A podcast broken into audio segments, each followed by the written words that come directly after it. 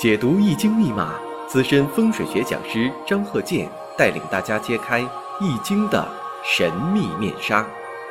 周易新天地，五行解奥秘。请听周易五行。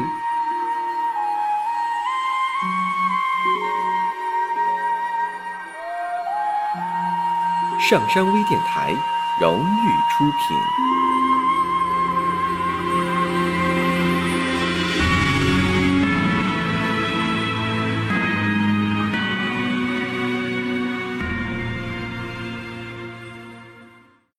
大家好，我是张鹤杰。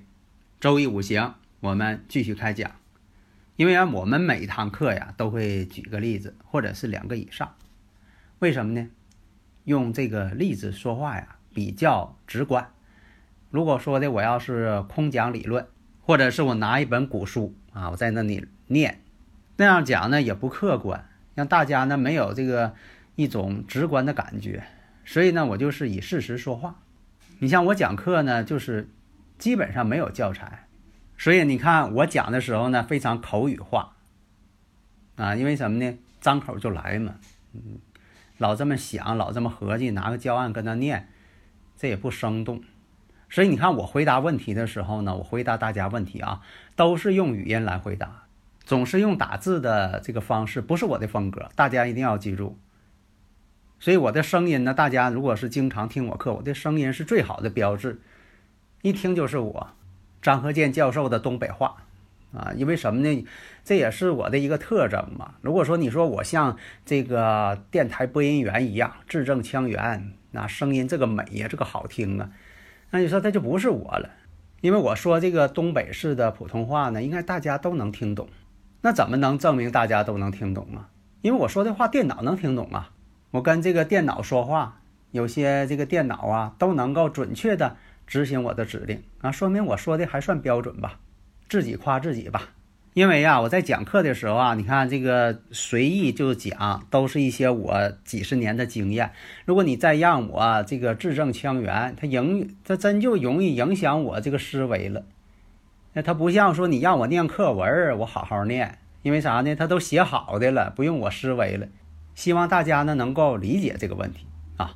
那么我看一下，呃，这个五行乙未、辛巳、丁丑、庚子。那大家一听这，这是太典型了。丁丑、丁未阴差阳错日啊。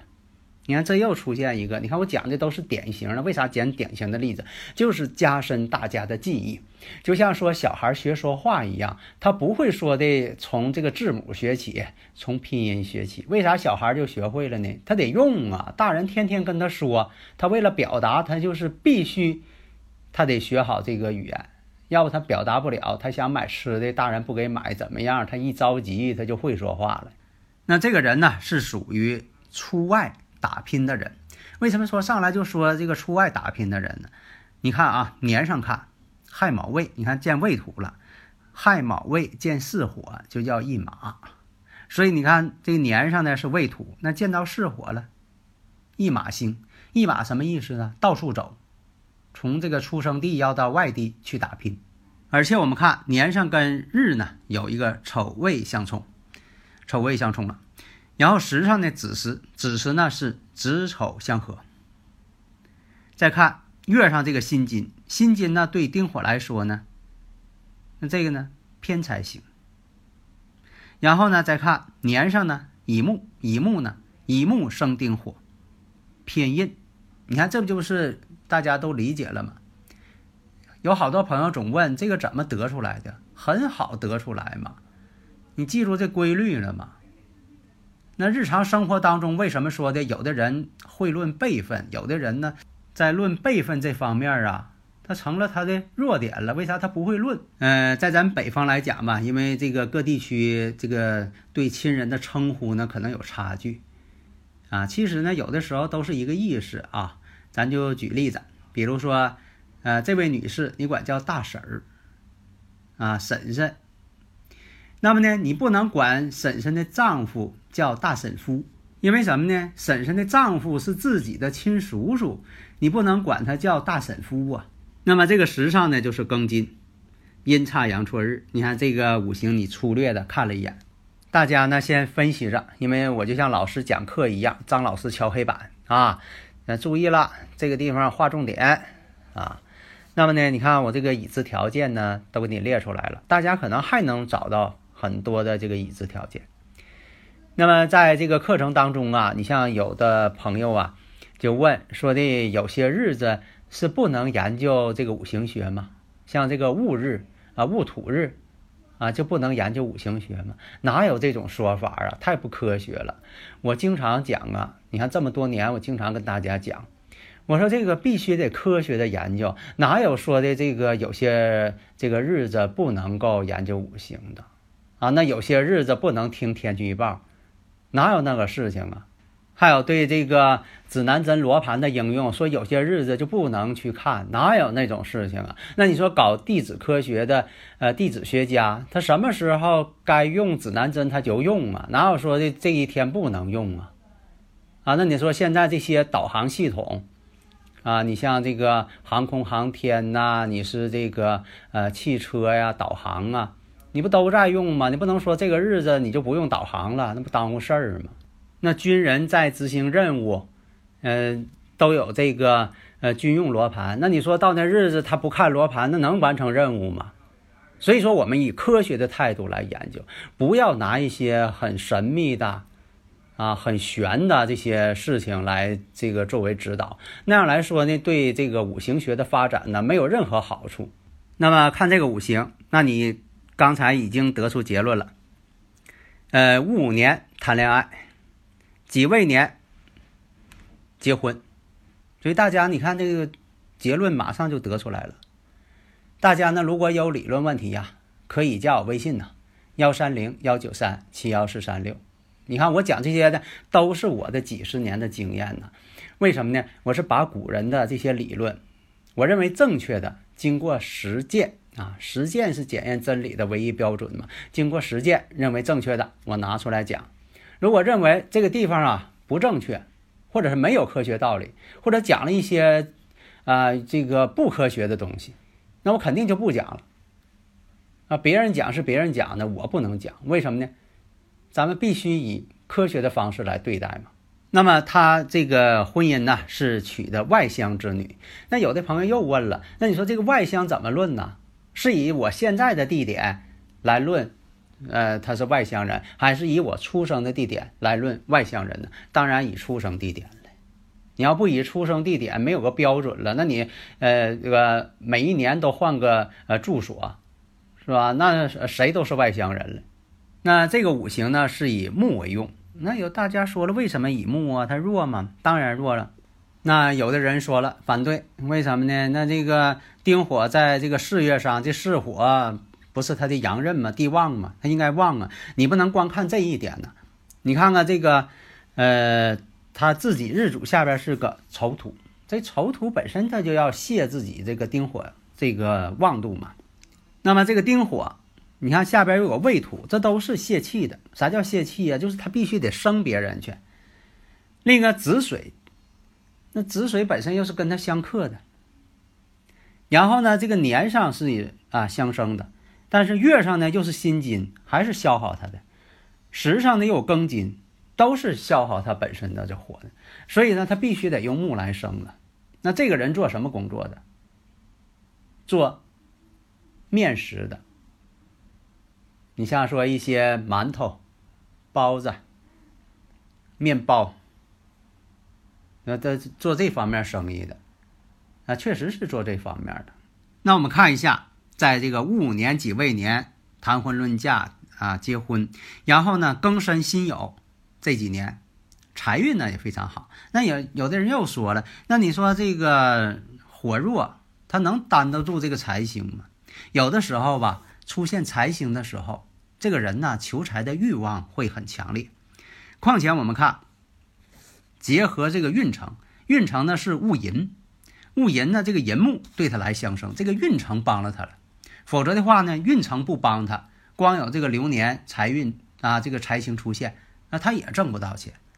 所以你看，必须呢，静态、动态都得看。所以啊，在此得出结论，那庚申辛酉做生意啊，财运呢非常好。那这就是得出结论。但这个人呢，与这个夫妻之间呢，与妻子之间呢，经常吵架，总是这个感情上吧，总是起冲突。为什么是这样啊？这也是跟他这个阴差阳错日有关系了。而且呢，这个时子水子时子时呢，那么跟丑土这个日子丑相合啊，这也是出现这么一个情况。那么在这个求财这方面啊，你像说他是以金为财，那以金为财用金可不可以呢？也可以，因为什么呢？人这一生啊，不可能总做一件啊事情。尤其现在，你不可能说的这个这一辈子他专门做这个方面，但也有啊。你比如说他做了几十年了，就做这个生意，这也有啊。但多数呢换这个事业呢比较频繁。那么呢，你像说这个辛酉，这辛酉啊形成了巳酉丑啊，巳酉丑又合金局嘛。你看这都是这个先决条件，你必须把这个条件分清楚，哎，就会得出这个结论。那有的人问了，百分之百是这个结论吗？那科学没有百分之百的，但是呢，它有一个大的一个概率性。那么你抓住这个大的概率性，那就会得出准确的结论，不至于说偏差太大，也不至于说的呃，非得当事人给你来个自我介绍啊，说说自己的事业，又说说自己财运，又说说自己婚姻，又说说自己的这个孩子情况。那都告诉你了，那你说你这个在判断分析上，它就缺少了一个说服力，所以你要证明它是有道理的、科学的，你必须得出这个准确结论。那大家又提出问题了，说跟妻子总吵架，怨谁？这个不用再看妻子的这个呃五行了，其实从他身上就看出来了，啊，怨女方。为什么呢？他这个月上呢是个偏财星。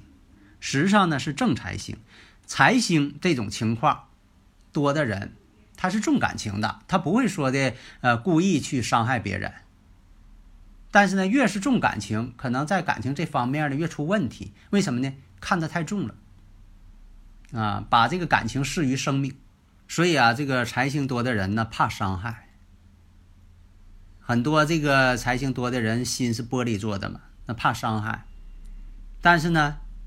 他又不可能说的忍气吞声，他又不能这么做，所以呢，就出现了这种经常啊吵架，但是呢，没什么大事儿。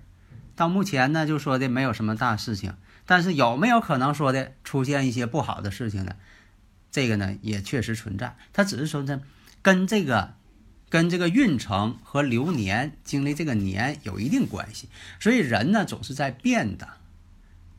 啊，不要说的这个人是你认为一成不变的。你像说的最有感触的就是是这个老同学，啊，上学期间呢，可能哎呀，你认为这个人呢应该是这样的，啊，挺不错的。到后来呢，同学这个聚会又发现不对，这个人变了。还有的这个结婚之后，这个人变了。还有就随着年龄增长，这个人的这个处事方式他也在变化，他不是一成不变的。所以呢，你必须得有这个心理准备。比如说的几十年了，老朋友没见面了，哎呀，他现在可能在某些想法这方面呢会有些变化。这样呢，你在交往过程当中就不至于太失望。有的时候为什么说这一人这个在交往就失望了呢？哎，就是因为这个变化了。这就像鲁迅先生啊说这个闰土似的。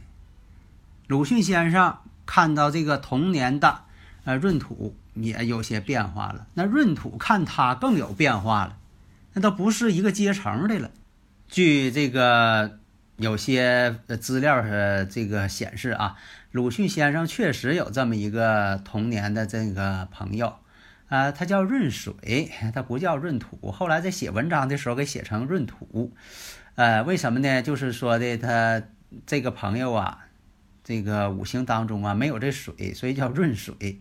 啊，但是呢，写小说的时候呢，鲁迅先生给改成闰土了，所以在这个侧面当中啊，也可以显示出来呀，这个五行学呀，在我们啊这个文化当中啊，确实啊深入人心呐，啊，这个各个阶层的文化呢，都会潜移默化的啊利用到这个五行学，所以希望呢，我们这个呃五行学呀能够发扬光大，避免呢有些这个外国人呐又说成是他们的专利了。